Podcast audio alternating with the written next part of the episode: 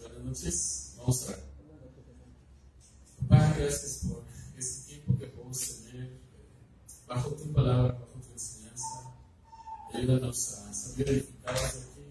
Ayúdanos a poner en práctica lo que tú nos enseñas. Gracias por palabra escrita, la cual podemos estudiar y atesorar. Gracias, Padre, por este tiempo. En el nombre de Jesús. Bueno, pues vamos al libro de Juan, eh, capítulo 15. Vamos a leer los versículos del 4 al 9. Juan 15, capítulos del 4, digo, versículos del 4 al 9.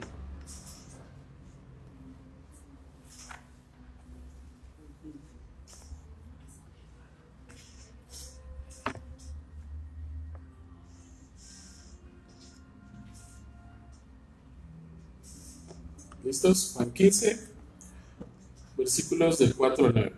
Dice, permanezcan en mí y yo en ustedes. Como el sarmiento no puede dar fruto por sí mismo si no permanece en la vid, así tampoco ustedes si no permanecen en mí. Yo soy la vid, ustedes los sarmientos. El que permanece en mí y yo en él, ese da mucho fruto, porque separados de mí nada pueden hacer. Si alguien no permanece en mí, es echado fuera como un sarmiento y se seca, y los recogen y los, los echan al fuego y se queman. Si permanecen en mí y mis palabras permanecen en ustedes, pidan lo que quieran y les será hecho. En esto es glorificado mi Padre, en que den mucho fruto, y así prueben que son mis discípulos. Como el Padre ha amado, así también yo los he amado. Permanezcan en mi amor. Bueno, pues esa es la porción que vamos a estar estudiando junto con otras. ¿Puedes poner la siguiente diapositiva, por favor? Para entrar en contexto, ¿qué es un sarmiento o un pámpano? La versión Reina Valera dice pámpanos, ¿no? Entonces, eh, primero la vid. ¿Qué es la vid? La vid es, es la planta que da las, uvas, ¿no? Y en la época de Jesús había muchos viñedos, se sacaba la uva pasa, también se sacaba eh, el vino, que era lo más importante, sobre todo el vino. Entonces, esto es más o menos como se ve un pámpano. Si logran más o menos verlo, son los tallitos verdes que se ven por ahí, que van saliendo. Luego se ve una parte leñosa más aquí abajo y hasta abajo se ve el tronco o leña vieja, madera vieja. Entonces, eh, algunos llaman pámpanos a la parte cuando es todavía verde y va brotando y que está saliendo de lo que llaman la madera vieja. Es decir, las ramas más viejas de, un, de una vid, y eso es como van saliendo. La siguiente. Cuando un pámpano crece y además pasa la época del año, la, las uvas solamente se dan en una temporada del año que es más o menos en el verano. Una vez que empieza a, a, pasar la primavera, empieza a entrar verano y ya casi otoño, estos, eh, los pámpanos se convierten en estos tallitos leñosos y a eso se les llama sarmiento normalmente. Son la, es la misma parte de la planta, solamente en diferentes épocas de la producción de la cosecha. Entonces podríamos decir que sarmiento pámpano es más o menos lo mismo. ¿no? Ahora, ¿cuántos años vive una vid? ¿Alguien sabe? ¿Cuántos años puede? ¿no? La vid más antigua que ahorita todavía existe eh, tiene 450 años. Está en Eslovenia y tiene un himno, un festival y un récord Guinness por ser la vid más antigua. Entonces, normalmente el tiempo de producción de la vid es más o menos hasta los 50 años y de ahí son desechadas y se ponen nuevas vid. La vid, entre más tiempo tenga, su fruto es mejor. Pero también poco a poco va reduciendo la cantidad de fruto y aunque es de mayor calidad, el fruto es menor. Solamente como datos interesantes para que veamos un poco de, de qué está hablando aquí Jesús. Ahora, ¿por qué Jesús escogió eh, la imagen de una vid y no a mejor de un hongo. ¿Alguien sabe cómo se reproduce un hongo? De regreso a las clases de biología. ¿Cómo se reproduce un hongo? Hay dos formas en las que se reproduce un hongo. Una es por medio de las esporas. Es decir, el hongo, por ejemplo, si voltean un champiñón, en la parte de abajo ven esas líneas muy, muy finitas y se ve un polvito negro, esas son las esporas del champiñón. Entonces, eso puede inocular, que es la palabra que se ocupa, quiere decir, puede hacer que se reproduzcan más hongos. La otra forma es si uno corta un pedacito de un hongo y lo pone en un medio, es decir, normalmente se ocupa, por ejemplo, agar o algún otro elemento en el que tengan los nutrientes necesarios, se puede empezar a reproducir. Entonces, esas son las dos formas básicas. Una, le cortan un cacho al hongo y lo ponen en un lugar y, se reproduce y la otra es por medio de las esporas. Son las formas en las que se reproduce un, hongo. Eh, en cambio, la vid, la forma en la que va a poder dar fruto en comparación al hongo, es que tiene que estar forzosamente pegado al, a la vid. O sea, un sarmiento no va a poder dar fruto por sí solo.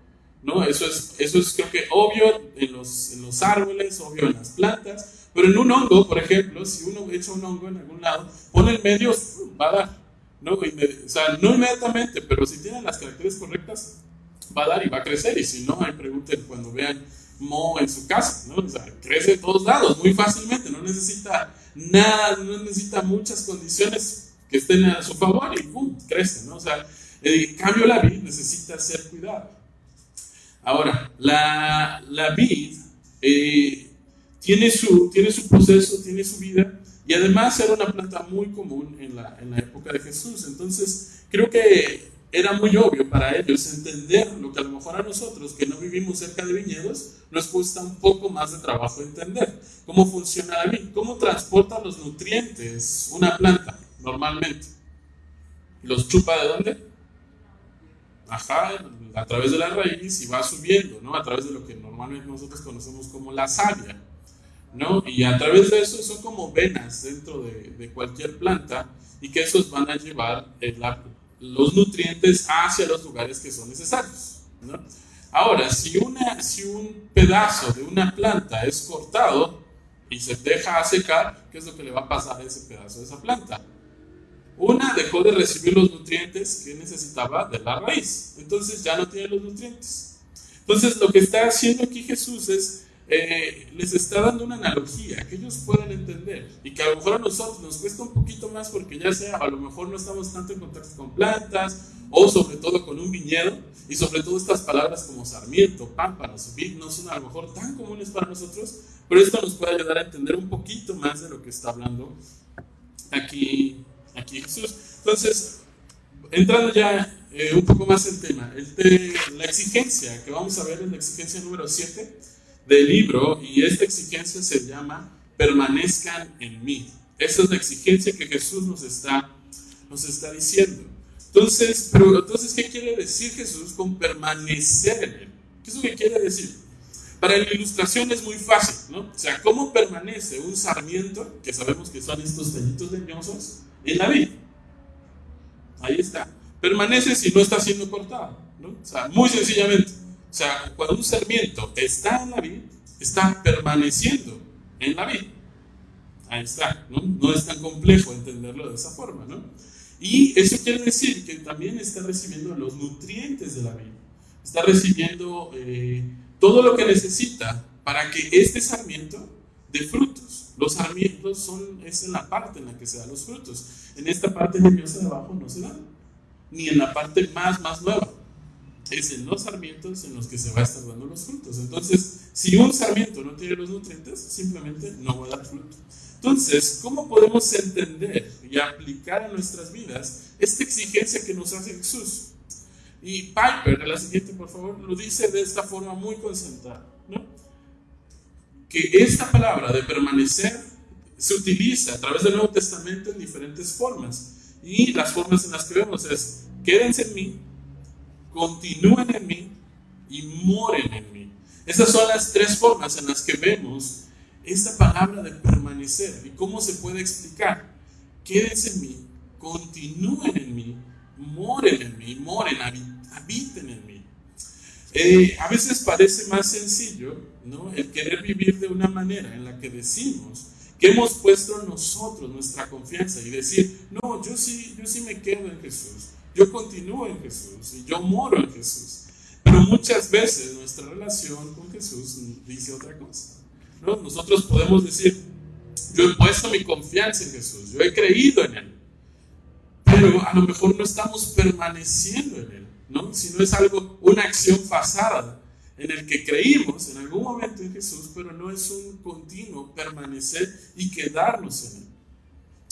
Al entrar en una relación con Cristo, es una relación para toda la vida. Es algo continuo. Seguimos creyendo en Él, seguimos confiando en Él, siendo perdonados, siendo salvados, siendo santificados, siendo cambiados es algo continuo, no es un acto que solamente sucede una vez, sino es un continuo crecimiento y una maduración en él. La siguiente, por favor.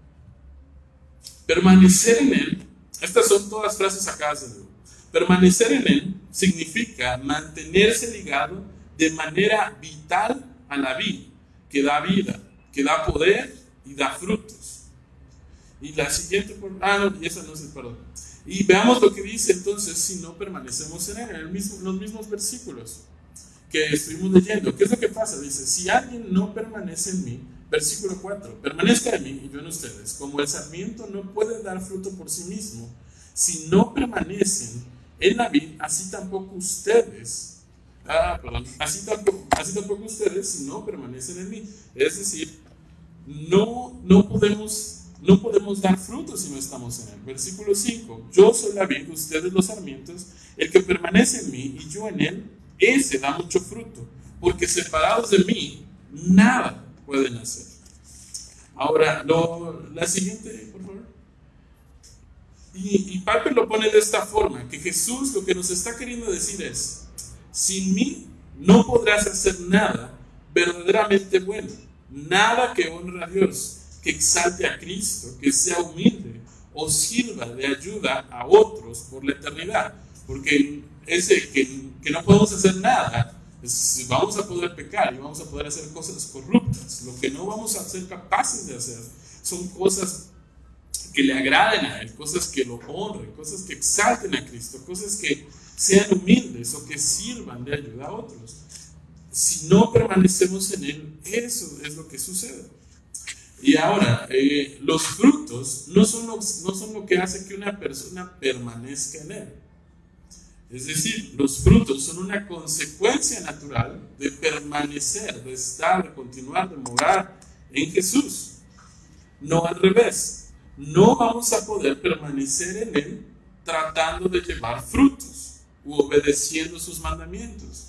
No permanecemos en Él al tratar de llevar frutos. Es decir, no, pues yo yo quiero permanecer en Él, por tanto voy a actuar de cierta forma. No, actuamos de cierta forma porque estamos permaneciendo en Él.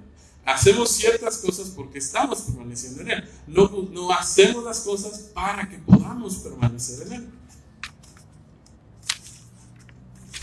Es, es lo mismo como si tomáramos una de estas ramas, que ya no está, una de estas ramas, ¿no? se cortara y se avienta. ¿Qué es lo que va a pasar con esa rama? Si esa rama obviamente no está tirada, se va a secar. Dejó de recibir, dejó de recibir los nutrientes. ¿Qué pasa si esa rama tenía fruto? ¿Qué le va a pasar al fruto? Se va a secar. Se va, se va a secar, se va a chupar, se va a hacer feo, ya no va a servir ese fruto. Si el fruto aún no estaba desarrollado, va a dejar de desarrollarse. Si ya estaba desarrollado, se va a echar a perder. Así, así es como sucede. Entonces, eh, nosotros, o sea, si hacemos o queremos hacer cosas para tratar de permanecer en Jesús, es como si esta rama que está tirada tratara de dar uvas sin estar pegada a la vid. O sea, como una rama seca que no tiene nutrientes, ya no está recibiendo nada de parte de la vid, va a poder dar uvas. Y la, y la rama se puede esforzar y puede decir, voy a dar todas las uvas que pueda y se esfuerza la rama. No va a salir ni una uva de él, ni una uva. Es lo mismo cuando nosotros tratamos de permanecer en él, tratando de dar frutos. Es decir, buscamos nosotros, queremos hacer cosas y decimos, ah, estoy permaneciendo en él porque estoy haciendo las cosas. No, permanecemos en él y como consecuencia tenemos el fruto. Ahora, entonces, ¿cómo, ¿cómo puedo en mi vida diaria permanecer en Jesús? Ya veo, ¿no? Ya podemos ver nosotros que si no permanecemos en Él, no hay nada de valor que yo pueda hacer. Si no estoy en Jesús, dice, aquel que no está en mí, no puede hacer nada. En el versículo 5, nada pueden hacer. Los que no permanecen en mí no pueden hacer nada. Lo mismo que una rama que no está pegada a la vid, no puede hacer nada y no sirve de nada. Entonces, ¿cómo podemos permanecer en Él? Necesitamos permanecer en Él. Vemos la necesidad de estar en Él, de morar en Él, de continuar en Él. Vemos en el versículo 9, hay una frase, dice, como el Padre me ha amado, así también yo los he amado. Permanezcan en mi amor. Esta última frase nos está abriendo un poquito más el panorama de qué significa permanecer en Jesús. Y lo que nos dice hasta el final, hasta el final dice, permanezca en mi amor.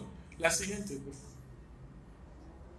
Permanecer en su amor significa entonces no dejar de creer en ningún momento que Él nos ama. Eso significa permanecer en su amor. No dejar de creer en ningún momento que Él nos ama. Pero ¿cuántos de nosotros se nos olvida eso? Todo el tiempo, todo el tiempo. O sea, a veces podemos tenerlo quizá de manera presente en la parte de atrás del cerebro, en la que de repente nos acordamos y decimos, ah, sí, Dios me ama, ¿no? Pero ¿cuántas veces vivimos como que Dios nos ama, como que nos la creemos, como que es en serio?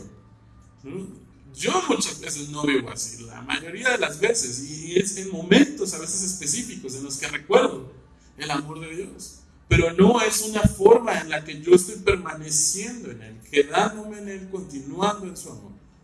No, no es la forma en la que vivimos normalmente. En Romanos, si pueden ir conmigo, Romanos 8.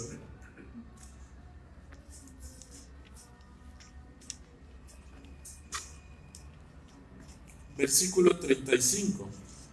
Y es, y es una porción bastante conocida a lo mejor ya está, lo tienen ahí subrayadísimo, ¿no?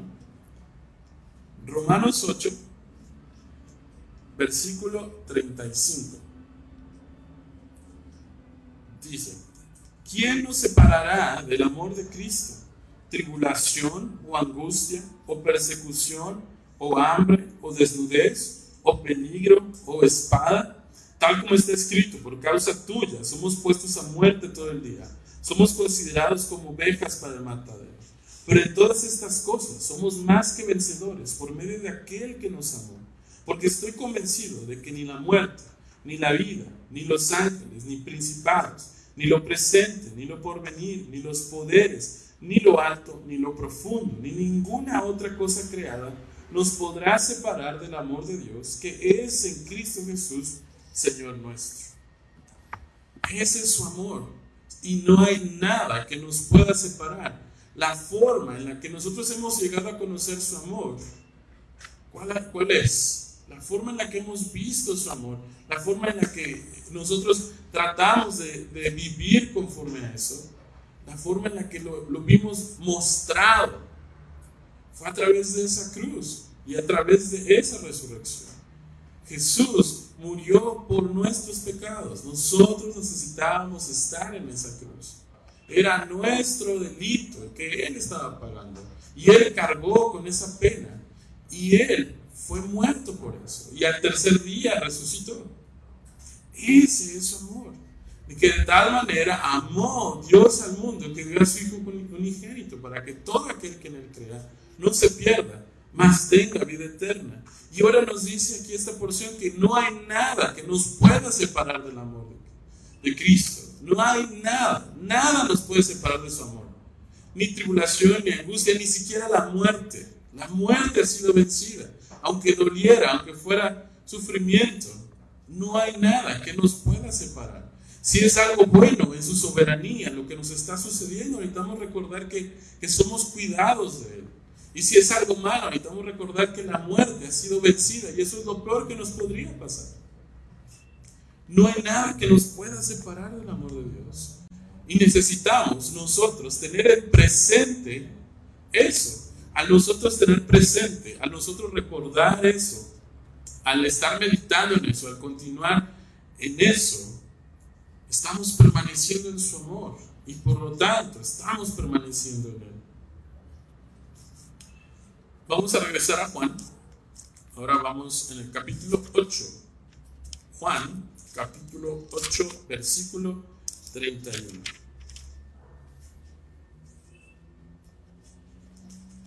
Juan capítulo 8, versículo 31.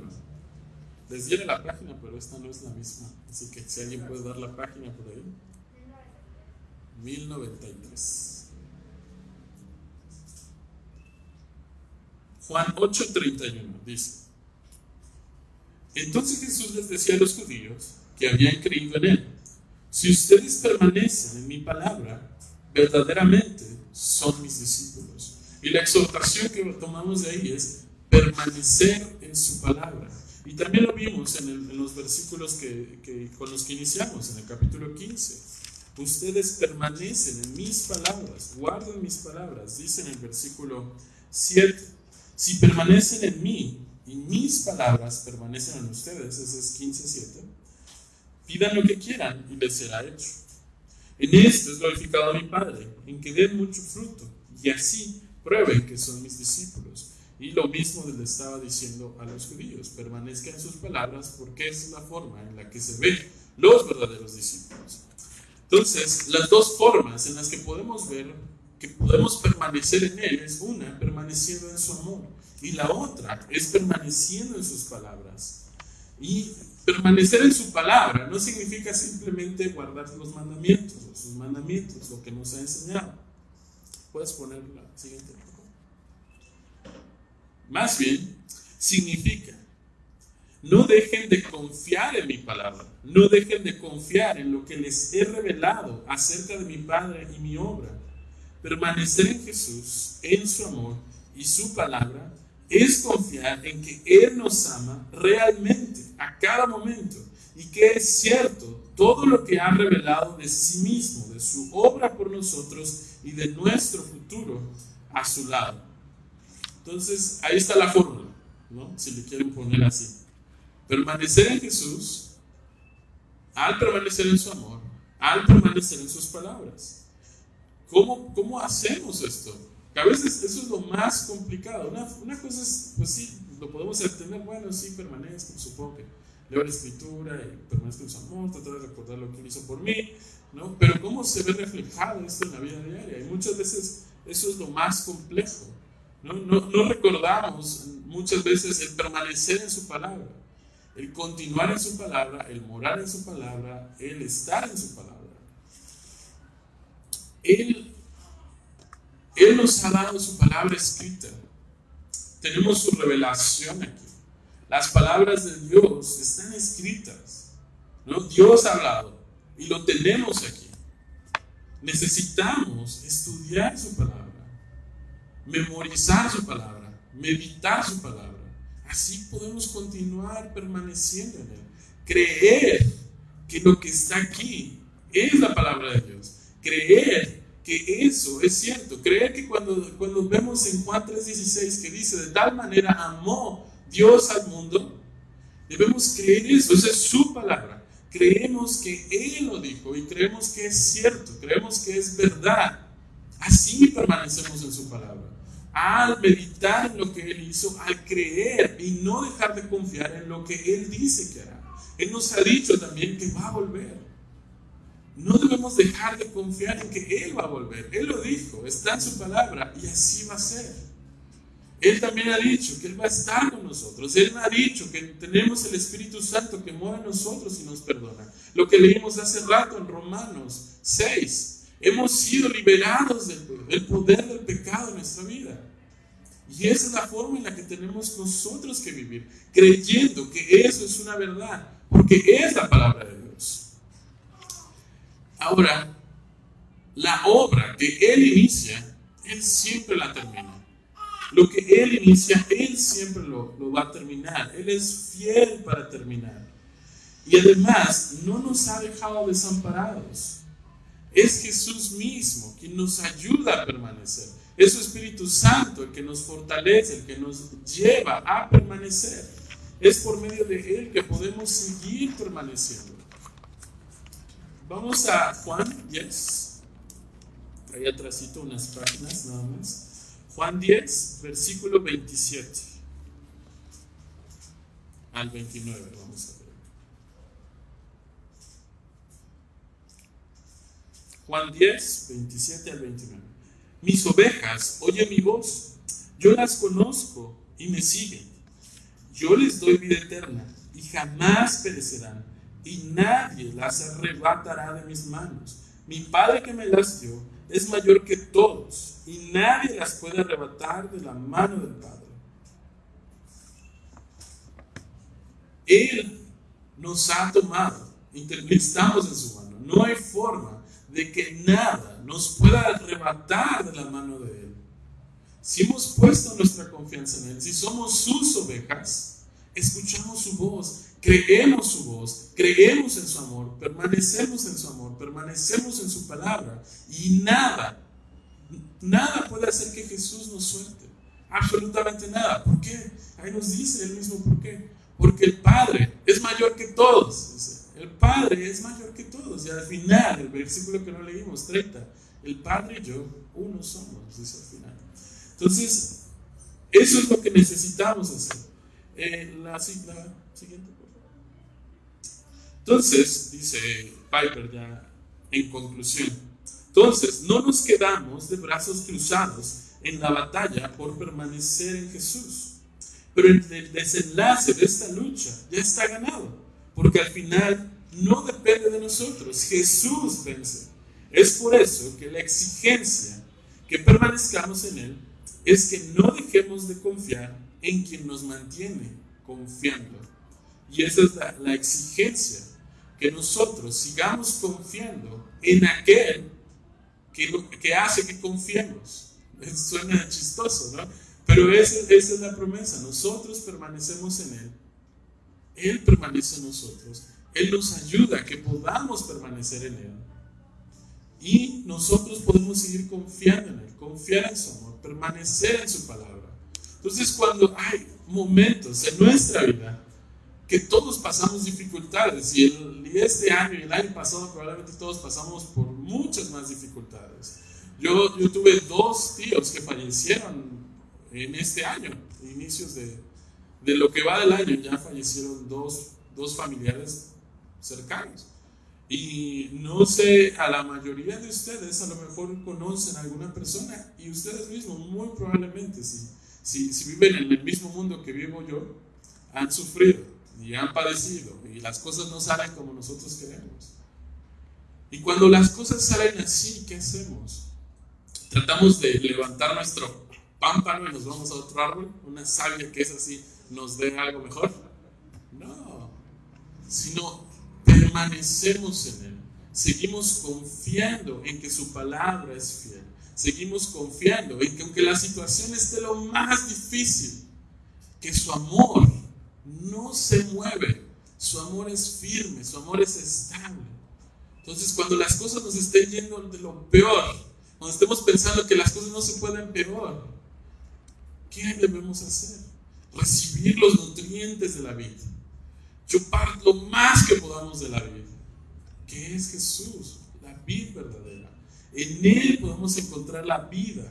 Es solamente en Él, permaneciendo en Él, quedándonos como esas ramas ahí permaneciendo en Él.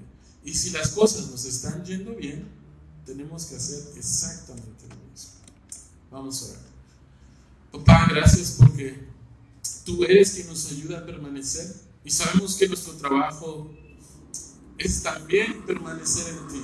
Gracias que tú nos das de tu Espíritu Santo, de tu palabra, de tu amor, para que podamos nosotros ser fieles a ti. Y aún cuando somos infieles, sabemos que tú sigues siendo fiel.